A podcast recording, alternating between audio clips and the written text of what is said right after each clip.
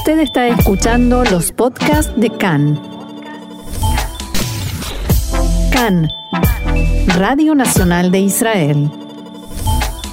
Hoy martes 18 de enero, 16 del mes de Shvat, estos son nuestros titulares. El gobierno decidió acortar el aislamiento de 7 a 5 días y repartir pruebas de antígeno en forma gratuita. Benjamin Netanyahu dio luz verde a sus abogados para que avancen hacia un acuerdo de partes en el juicio por delitos de corrupción. Israel prueba con éxito el sistema defensivo antimisiles HETS-3.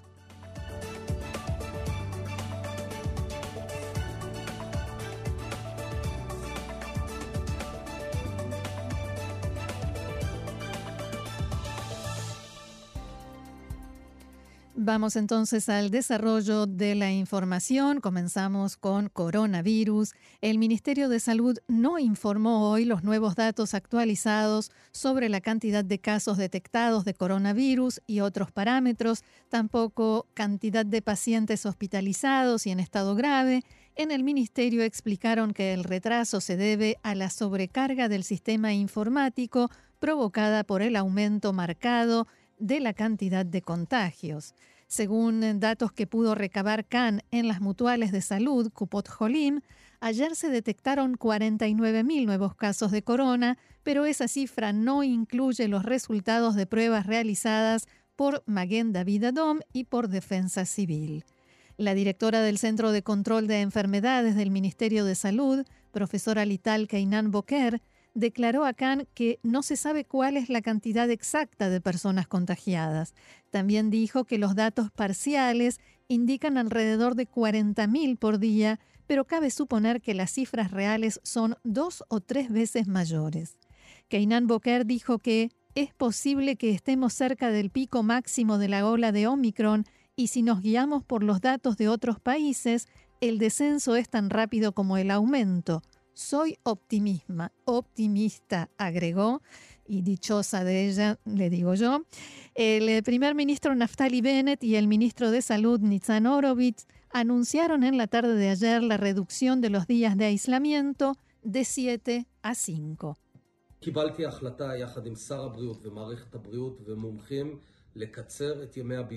He tomado la decisión, junto con el ministro de Salud y los expertos del sistema sanitario, de reducir la cantidad de días de aislamiento de 7 a 5.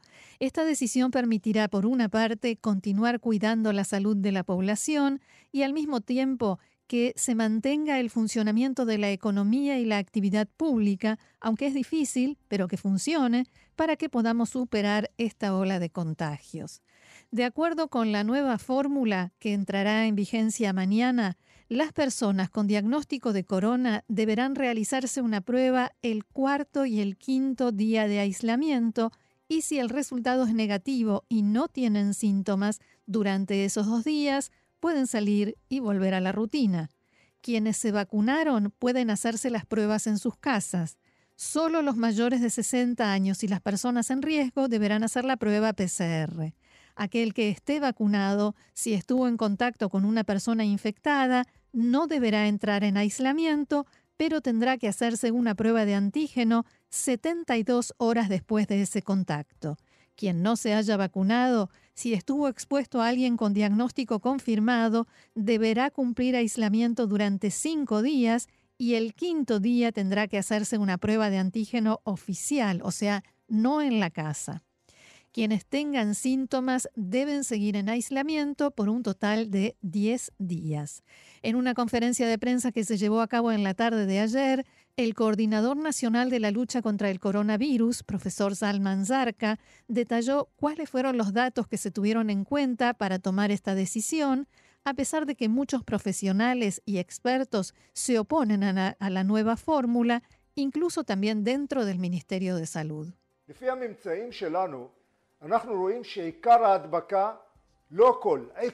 De acuerdo con nuestros hallazgos, vemos que la mayor parte de los contagios, no todo, la mayoría, sucede durante los primeros tres días y hasta el quinto día, según nuestras investigaciones, entre el 80 al 85% de los contagios que se producen, como decía, en esos cinco días. La reducción de los días de aislamiento es una decisión que tomamos como parte del manejo de los riesgos en la situación en la que estamos. Cabe señalar que varios otros países ya establecieron la reducción de la cuarentena para personas asintomáticas a cinco días, entre ellos Estados Unidos y Gran Bretaña. Y además el ministro de Salud dijo ayer que el gobierno planeaba una entrega masiva de kits de prueba caseros para uso del público y hace instantes, hace unos minutos nada más, acaban de confirmar el primer ministro Bennett, el ministro de Salud Horowitz y el ministro de Finanzas Víctor Lieberman que se entregarán entre 25 a 30 millones de kits de pruebas de corona, de pruebas de antígeno y desde la próxima semana, además, los alumnos del sistema educativo recibirán seis kits, hasta ahora estaban recibiendo También en instituciones geriátricas y hospitales geriátricos van a recibir dos millones y medio de kits y se repartirán 450 mil entre familias que reciben ayuda de bienestar social, entre otros grupos de la población. Por otra parte, como todos recordamos, hace casi un mes el Centro Médico Sheva inició un estudio para probar la eficacia de la cuarta dosis de la vacuna contra el COVID. Anoche desde el hospital dieron a conocer los primeros resultados del estudio que indican que la cuarta dosis aumenta la cantidad de anticuerpos un poco más que la tercera, pero al parecer el cuarto refuerzo es solo parcialmente efectivo para proteger contra la cepa Omicron o sea, no es suficiente. La investigadora principal de este experimento, profesora Gili, Gili Yochai, dijo que la vacuna, que fue muy eficaz contra las cepas anteriores, es menos eficaz contra la variante Omicron. La profesora Yochai explicó que en el trabajo que realizaron con más de 6.000 personas que participaron en el estudio, los investigadores observaron que hay muchos contagios, tanto en el grupo de participantes que recibió la cuarta dosis, apenas un poco menos que el otro grupo que no recibió la vacuna por cuarta vez. Biohai dijo que la conclusión es que la vacuna es excelente contra las variantes alfa y delta, pero no para Omicron. Para Omicron no es lo suficientemente buena. También informó que entre quienes participan en este estudio, hasta el momento no hay personas en estado grave que hayan recibido la cuarta dosis de la vacuna. Asimismo, en el Ministerio de Salud estiman que el pico máximo de la ola de Omicron se registrará en los próximos días y temen que se produzca una gran cantidad de internaciones y sobrecarga en los hospitales, pero también en las mutuales de salud que atienden a los pacientes no hospitalizados. En el ministerio advirtieron que esta sobrecarga de pacientes con coronavirus, sumada a la gripe y la cantidad de personal médico y sanitario en aislamiento, pueden ser un gran desafío para el sistema sanitario en los próximos días.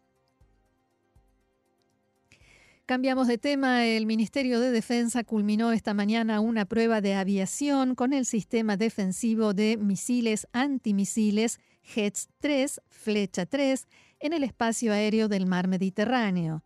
En el marco del experimento despegaron alrededor de la medianoche aviones de la industria aeronáutica israelí y la empresa ELTA con varios aviones de la Fuerza Aérea desde una base de la OTAN en Grecia hacia el mar Mediterráneo. En el marco de la prueba, los misiles del sistema HETS lograron interceptar un misil blanco a gran altura en los cielos del Mediterráneo. El radar del sistema Flecha 3 localizó el blanco y transmitió los datos al centro de dirección de disparos. Luego del análisis de los datos, fueron lanzados dos misiles interceptores y destruyeron el blanco fuera de la atmósfera terrestre. Al término del experimento, los aviones de la Fuerza Aérea indicaron iniciaron su vuelo de regreso a Israel. Debido a esta prueba, durante algunas horas fueron desviados los circuitos de vuelo en el aeropuerto Ben Gurión en sus despegues y sus aterrizajes. El titular de la Organización de Defensa de Misiles del Ministerio de Defensa, Moshe Patel, declaró en una conferencia de prensa esta mañana que la prueba verificó una serie de capacidades innovadoras del sistema de defensa antimisiles que puede ser utilizado de inmediato por la Fuerza Aérea Israelí. Boaz Levy, presidente y director ejecutivo de la industria aeronáutica israelí, que fabrica el sistema, dijo que los avances se produjeron principalmente en el área de los algoritmos, las formas en que los sistemas detectan las amenazas entrantes y calculan las trayectorias de lanzamiento de los interceptores. Abro comillas, no daré más detalles, pero puedo decir que le da al sistema más capacidad para hacer frente a las amenazas, dijo Levy a los periodistas. Y a propósito de amenazas regionales, se acaba de dar a conocer que el presidente de Rusia, Vladimir Putin, se reunirá mañana en Moscú con el presidente de Irán, Ebrahim Raisi, y que principalmente dialogarán sobre el programa nuclear de Teherán. Información local, información de Israel, la ley de enrolamiento militar cayó en primera lectura en el pleno, de la Knesset ayer, luego de que la diputada Gida Rinawi Zoabi de Meretz, miembro de la coalición, votara en contra. La diputada Rinawi Zoabi dijo a Khan, abro comillas, voté en contra de la ley en respuesta a la conducta del gobierno en el Negev y en respuesta a la ley de ciudadanía se han cruzado aquí líneas rojas. Un alto miembro de la coalición dijo sobre Zoabi, hay en la coalición personas que se han olvidado qué significa estar en ella y que parece que prefieren gritar desde afuera. Consideraremos sanciones. 54 diputados apoyaron la ley y otros 54 se opusieron. El, el, empate, dije, el empate implica derrota y la propuesta de ley cayó. Se trata de la derrota más significativa de la coalición hasta hoy. Otro diputado, Mazen Ganaim, del Partido Árabe Ram, no ingresó al Pleno para votar, pero la coalición lo supo de antemano. La votación de Zoabi, en cambio, fue una sorpresa.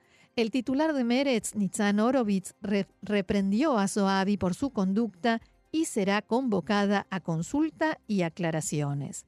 El ministro de Defensa, Benny Gantz, había dicho en la apertura del debate parlamentario, abro comillas, esta propuesta de ley presentada ante ustedes impulsará la regulación del enrolamiento de estudiantes de yeshiva desde el reconocimiento del valor del estudio de la Torá, entendiendo que no todos los estudiantes de yeshiva servirán en el ejército mañana a la mañana o en general, actuamos en el ejército para ampliar el abanico de servicios adaptados al sector religioso para un servicio al ejército y a la sociedad que sea significativo y que incluso puedan constituir un ticket de entrada al mercado laboral y a la sociedad israelí. Pero, como está dicho, la propuesta de Gantz cayó en la Knesset, la propuesta de la coalición, perdón, cayó en la Knesset y el ministro de Defensa Gantz aseguró que volverá a ser presentada en el futuro próximo.